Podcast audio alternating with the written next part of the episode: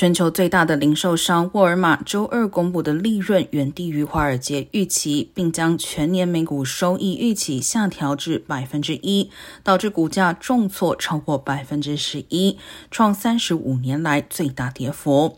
通常情况下，通货膨胀对超市和消费品公司有利，因为更高的价格提升销售额。如果能保持销量稳定，同店销售额就会自动上升。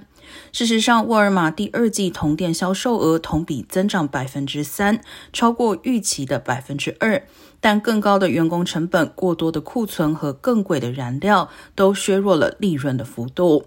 其次，沃尔玛的服装和家居用品销量低于预期，这些都是其利润较高的品类。在去年供应链混乱的情况下，沃尔玛囤积了大量此类商品，库存增加约三分之一，达到六百一十二亿元。